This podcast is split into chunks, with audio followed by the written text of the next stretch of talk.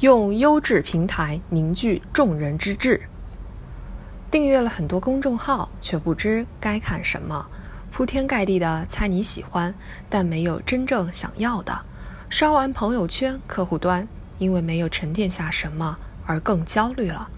随着用户生产内容的流行，各类信息聚合平台兴起，信息海洋的边界前所未有的扩展。获取信息的方式也前所未有的便捷，但与此同时，信息焦虑也成为不少人面对互联网时的一个烦恼。信息焦虑从何而来？一个重要原因是信息爆炸与信息匮乏之间的悖论。有机构统计，如果将2013年产生的数据储存到光盘上，并且把光盘分成五堆，每一堆都可以从地球延伸至月球。到现在，数据量肯定会更大。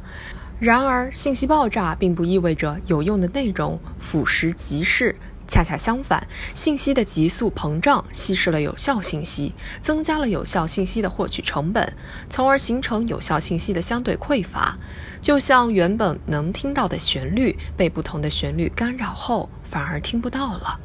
信息焦虑其实是找不到有效信息的焦虑。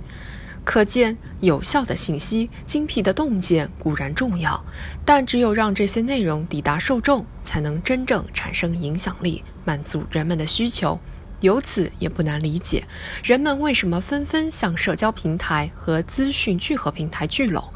因为平台充当了蓄水池的角色。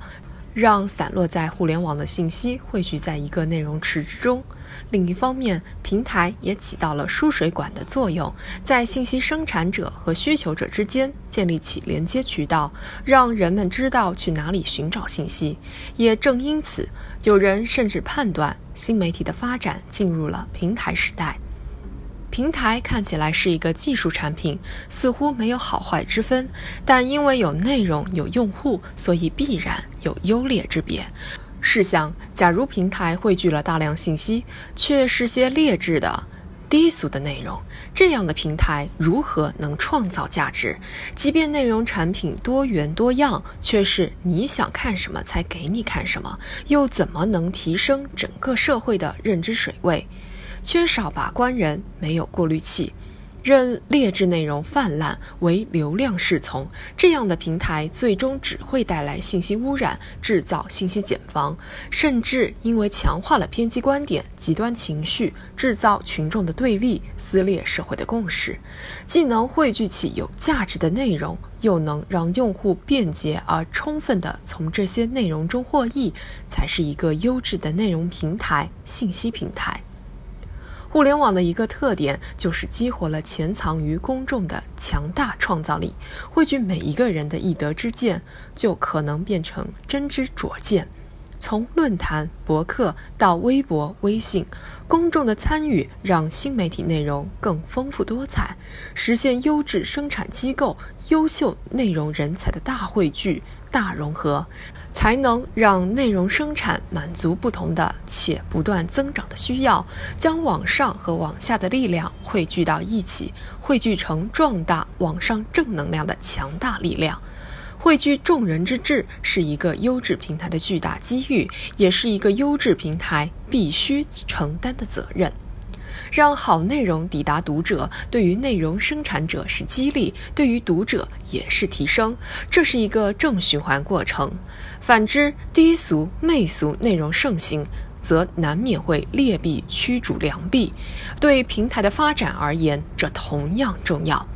一个资讯聚合平台曾做过调查，用户关注一个账号的理由，得票最高的选项是看到喜欢的内容后浏览账号其他内容，喜欢便关注，远超常做福利活动、名气大等选项。以优质内容吸引用户，以优质内容赢得竞争，既是平台应有的追求，更是平台得以持久发展的一条生命线。把优质内容聚集在优质平台上，是塑造良好新媒体内容生态的一个关键。人与信息的连接，让互联网形成了一些中心节点，平台便是其中之一。也正因此，主流媒体要善于借力，用好既有平台，让主流价值传得更远，赢得更多读者，同时也需要自己搭建正能量的内容平台，以主流价值灌注内容生产，以理性声音引领公共表达，以重力重质满足众人所需，让新媒体内容成为主旋律的重要声部，正能量的基本底盘。有人说，在全媒体时代，注意力是最宝贵也最稀缺的资源。